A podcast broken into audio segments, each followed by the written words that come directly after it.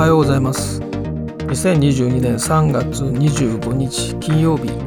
第447回クリエイティブライフシーズン3になります。4月まであといよいよ1週間となりました。2022年度が始まる4月までカウントダウンしています。つい数日前に3月になったような気がするんですけどあと1週間で4月ということになりましたね。なんかあのスパイダーマンの最新作が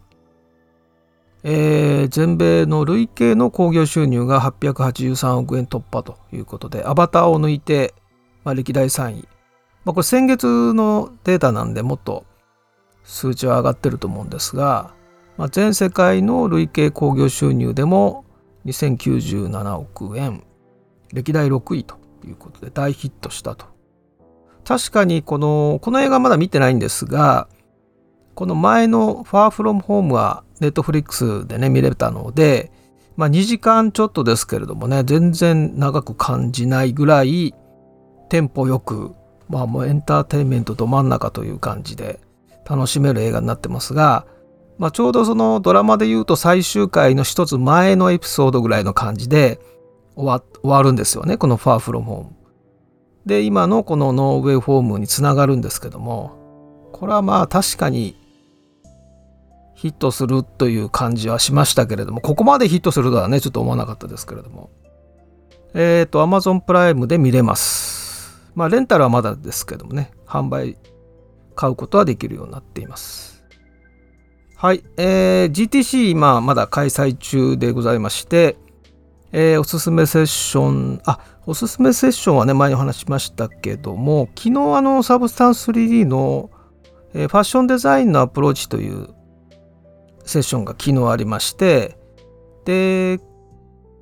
このですね、 Substance 3のサンプラーというツールの中にですね、コンテンツに応じた塗りつぶしが、機能が入るということで、もう入ったのかな？これから入るのか、入ったのかちょっと、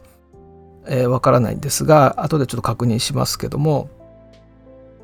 あ、登場しますっていう書き方だから、これから入るっていうことなのかな？あのコンテンツアウェアっていうコンテンまあ日本語で言うとコンテンツに応じた何々っていう機能がまあ、フォトショップにたくさん入ってると思うんですけどもでその中でコンテンツに応じた塗りつぶしというですね、まあ、選択したオブジェクトをこのその周辺の情報で除去除去してくれるという機能ですね AI の機能です。まあ、よく使われるのが例えば街中の写真で電線が邪魔で電線を消すとかですね。看板を消すとか。まあ通行人を消すとかね、え、そういったことでよく使われます。でこれフォトショップにまず入ってでその後ですねアフターエフェクツに入りました。ですからあの動画で例えば、えー、何人か、まあ、カメラマンがいて、えー、そのスタッフがねいてロケなんかする時にでその周りのスタッフが映り込んでる場合にそのスタッフだけ消すとかねでそういうことができるわけです。でいよいよこの 3D のソフトの中にもこの機能が入ったと。えー、サブスタンス 3D サンプラーに、え、コンテンツに応じた塗りつぶしが入るよというサブスタンス 3D の Twitter アカウントでも、えー、昨日投稿されてました。まあこうやってね、あのー、いろんなツールに同じ AI の機能が入っていくということで、まあ、Photoshop が一番使われてると思いますけどね。After Effects はどうですかね？どのくらい使われてるのかわからないですけども、まあ、映像の中の一部を除去するっていうのはね、結構需要としては高いと思うんですけども。はい、えー、ビジネスインサイダーの昨日の記事ですけれども、えっ、ー、とね、たった1年で23万フォロワー獲得 TikTok で人気の映像プロデューサーが明かすつい最後まで見てしまう動画のり作り方というこちらね有料の記事なので、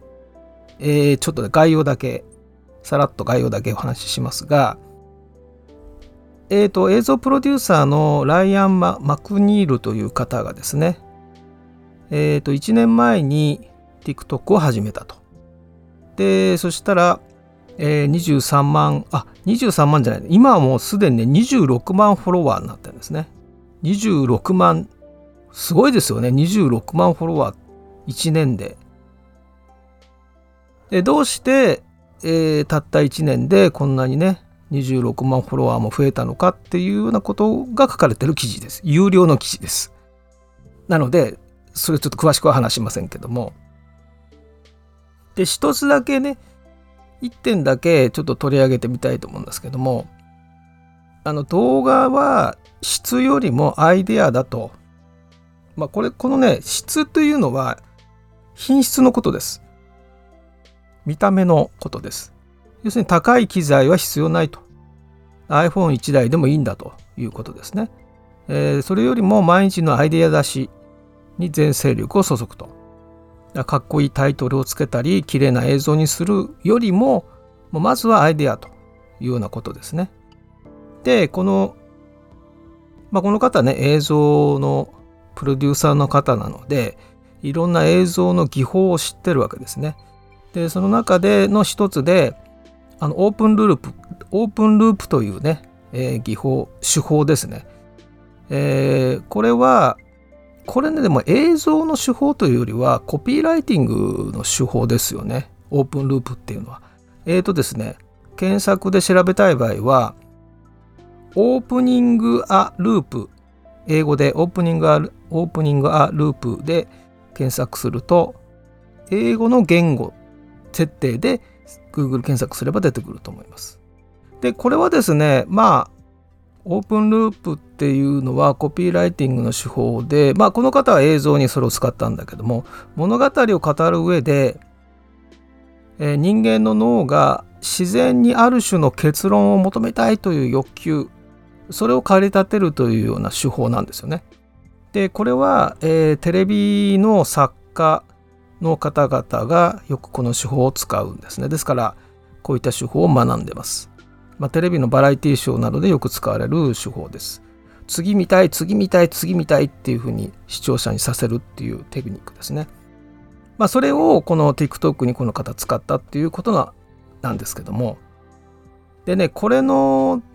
仕組みを知ることのデメリットとしては、この概念をね、理解してしまうとですね、TikTok で、まあ、人気の投稿を見ますよね。そうすると、そのストーリーの仕組みが分かっちゃうんですよね。でそうすると、どういう、どういうふうに思えてくるかというと、なんかこう、陳腐に思えてくるんですよね。それがデメリットですね。つまり、その、投稿してる、面白いと思えるも映像をね、投稿してるわけだけども、その映像がなぜ面白いのかという仕組みを知ってしまうと、TikTok 楽しめなくなるんですよね。で、これはね、日本の例えばテレビで言うとバラエティ番組も同じ構造で、その視聴者を煽るための構造っていうのがあるわけですね。先ほどのオープンループなんかもそうですけれども、そういった手法で途中でね、チャンネルを変えられないように、結局最後まであの見てもらうために、この技法、手法を使ってこう繋いでいくわけですよね。でそういった構造が分かってくるとすごいねわざとらしい行為に見えてくるんですねだんだん。だからそのリーチ数を伸ばすっていう仕組みが分かった途端にまあある人はよしやろうと自分もやってみようとでフォロワーを増やそうっていうふうに思う人もいればなんかだんだんやりたくなくなるというねやめようかなっていう感じになる人の方がもしかしたら多いかもしれないと。そこまでちょっとわざとわざとらしいことはできないなみたいな感じになっちゃう方も多いと思うんですよね。だからこのマーケティングを仕事としている人であればこういった手法を使って要するにその視聴者に受ける映像っていうのがねその技術的に構造化して作れるんですよね。テレビ番組なんかそうやって作ってるわけですよね。でその手法でこのこの方は TikTok で1年で26万フォロワー獲得してるわけですね。でもそれをそれがわざとらしい行為に思えてしまった途端楽しめなくなるんです。YouTube もそうですね。YouTube のショートなんかもそうですけれども。なので、あの、マーケターの人だったらそれは仕事としてね、あの、勉強になるんだけども、で、そうじゃない場合はね、純粋に楽しむんだったら、あんまりどういうそのね仕組みになってるかとかどういう手法を使ってるかっていうのは知らない方が楽しめるかもしれないですね。でそういった意味ではあの非常にそういうことを感じさせてるくれるね記事なので、まあ、この記事で書かれていることがどうのっていうよりはですねえそういう仕組みを知ってる人たちが番組を作っていて、えー、まあ視聴者の方々がまあそれにその何でしょうね乗ってしまうというかね、えー、ということだと思います。だからまあそういう意味では非常に、まあ、別の意味でね参考になる記事にはなってるということですね。はい。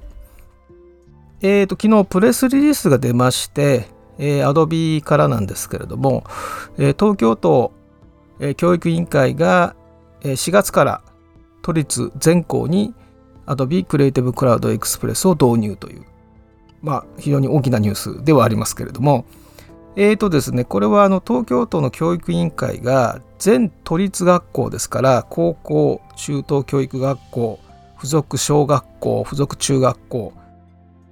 えー、特別支援学校すべて、えー、対象に4月からつまり来月からクリエイティブクラウドエクスプレスの導入をするということを発表したと。えっ、ー、と人数で言うとですねえー、都立高校都立学校の生徒児童っていうのは、えー、16万人。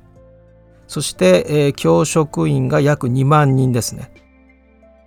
えー、学校自宅で、えー、このデジタルクリエイティブツールを使えるようになりますよという4月からですね。というプレスリリースが出ました。でこれはですねなぜ10万人16万人ものですね生徒児童が使うような採用が決まったかというと、まあ、いろんな要因があると思うんだけれどもまずですね、えー、この都立学校全校でマイクロソフトのマイクロソフト365の教育版がすでに導入されていたんですね。シングルサインオンでね使えるようになる。これはすごい大きいと思うんですよね。シングルサインオンで使えるっていうことはそのマイクロソフト365の ID パスワードがそのままそれでログインログインできると。Adobe の方もですね。全く手間かかんないわけです。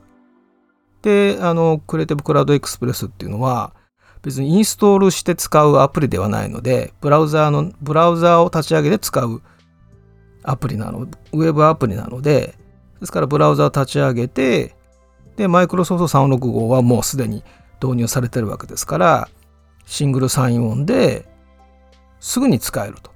これはもう大きいと思いますね。で、ちなみにこの Adobe と Microsoft というのは実は2016年の9月26日にですね、えー、戦略的提携というのを発表しています。で、この時に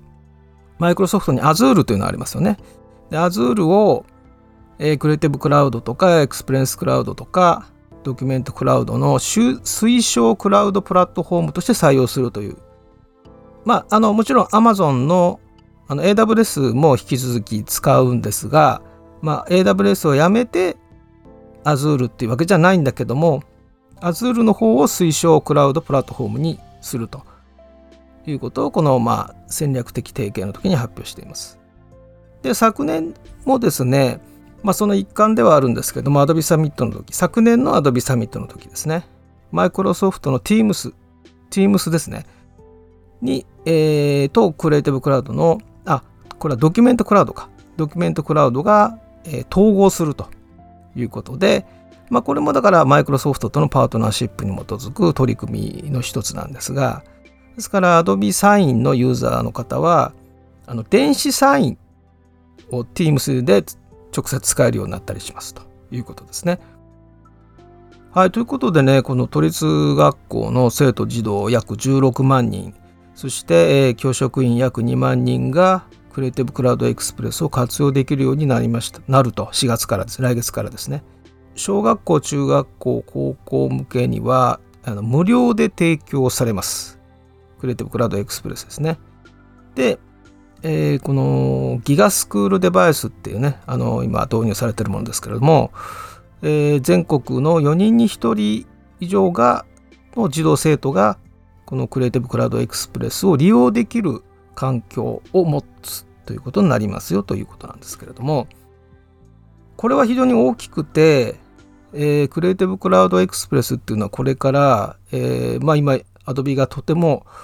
えー、熱心にですね、え、投資をしているところでもありクラウドのツールっていうのはこれから多分中心になっていくと思うのでまあそのフラッグシップ的なね、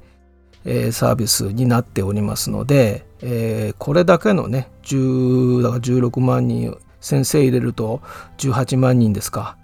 えー、ぐらいの人たちがこの Creative Cloud Express を使うということで考えると、えー、非常に大きな実績になっていくということですね。でこの新しい学習指導要領が小学校中学校と来てでいよいよ高校が来月からスタートするということで高校には情報12が入りまして情報1の方に情報デザインという、えー、と項目が入ったんですね。でそれに沿って新しいカリキュラムを今回作ったわけですけれども高校生がこの、まあ、クリエイティブクラウドを導入する学校も増えてるんですね。そうすると Photoshop、イラストレーター、インデザイン、プレミア、アフターエフェクツ、XD、ドリームウェーバー全部使用できるわけです。でしかも高校生向けとか中学生向けのなんかこうライトバージョンみたいのがあるわけじゃないので使うフォトショップとかねイラストレーターってプロの人が使ってるものと全く同じものを使うわけですね。つまりプロプロフェッショナルツールを高校生も使うということなんですね。来年度というか、まあ、今年度ですね。今年度2022年度の講座は、ビジュアルコミュニケーションデザイン。まあ、今ではフォトショップ、イラストレーターを学ぶみたいな感じだったのが、ビジュアルコミュニケーションデザインを学ぶというふうになって、でそこで使うのがフォトショップというそういうふうなちょっとレイヤーが一つアプリの方が下がってます。ただ、フォトショップの使い方をやらないってわけじゃなくて、やるんだけれども、一番大枠ですね。上位の部分には、ビジュアルコミュニケーションデザイン、そしてウェブデザイン、動画制作、3DCG、そして Python。でこれらを一緒にやるっていう感じになります。で、ビジュアルコミュニケーションデザインの中にはグラフィックデザインも入りますし、ウェブデザインの中にはまあ、UI のデザインとか UX デザインなんかも入ってきます。で、Python の使い方としては、プログラミングを学ぶというよりはデータを収集したり解析するというところに、えー、Python が使われるという感じです。プログラミングをやるという感じではないですけどもね。で、今まではちょっとね、オーバースペックというような感じがありました。昨年まではですね。ずっと34年前からやろうとしてたんだけどさすがに全部やるのは大変でしょうという感じだったんですがやはりコロナのパンデミックで一気に進みましたそこの辺りもですね。でクラウド化してる部分も随分多いですしそのアプリ自体がクラウドクラウド化してますからフォトショップにしてもイラストレーターにしてもクラウドに保存できますよね。で全部その履歴が残るしそれから自分のデータに他の人を招待して共有することもできる。インストールして使う Photoshop、イラストレーター、すべて、クラウドに対応してるわけですね。で、えさらにクラあのクラウドの Photoshop もね、これから出てきますし、クラウドのプラットフォームも出てくるということで、えー、これ全部やれるようになったと初めてですね。昨年あたりからもういけるかもっていう話になってきたので、で、しかもまあ、4月からは新しい学習指導要領がスタートするので、それに合わせてこういったカリキュラムになりました。で、そうするとですね、まあ1年生から全部使えますよね。Photoshop も InDesign もプレミアも X にも使うと。で、そうすると、まだだから高校生の段階では、なんか専門っていうのはないわけです。私はデザイナーになりたいとか、私は映像の分野に行きたいとかねそういうことはまあそういう子もいるかもしれないけれども基本的にはまだ大学にも行ってないわけでねですから社会に出るまでに大学入れると社会人になるまで7年間あるわけですから7年先の話ですねだから専門専門で仕切っちゃうともうそれで終わっちゃうのでつまり自分は自分の専門はウェブだからえー、グラフィックとか映像は自分の分野じゃない専門じゃないからっていうふうに線引いちゃった途端にもうそこでもう止まってしまうんですよね。ですから高校生はそれがないのでまだ専門がないし、ね、そのデザイン業界に行くかどうかも全然決まってないわけですからから一通り全部やるわけですね。でそれがやれるようになったわけですよねツールの進化クラウド化されたことによってそれが可能になったと。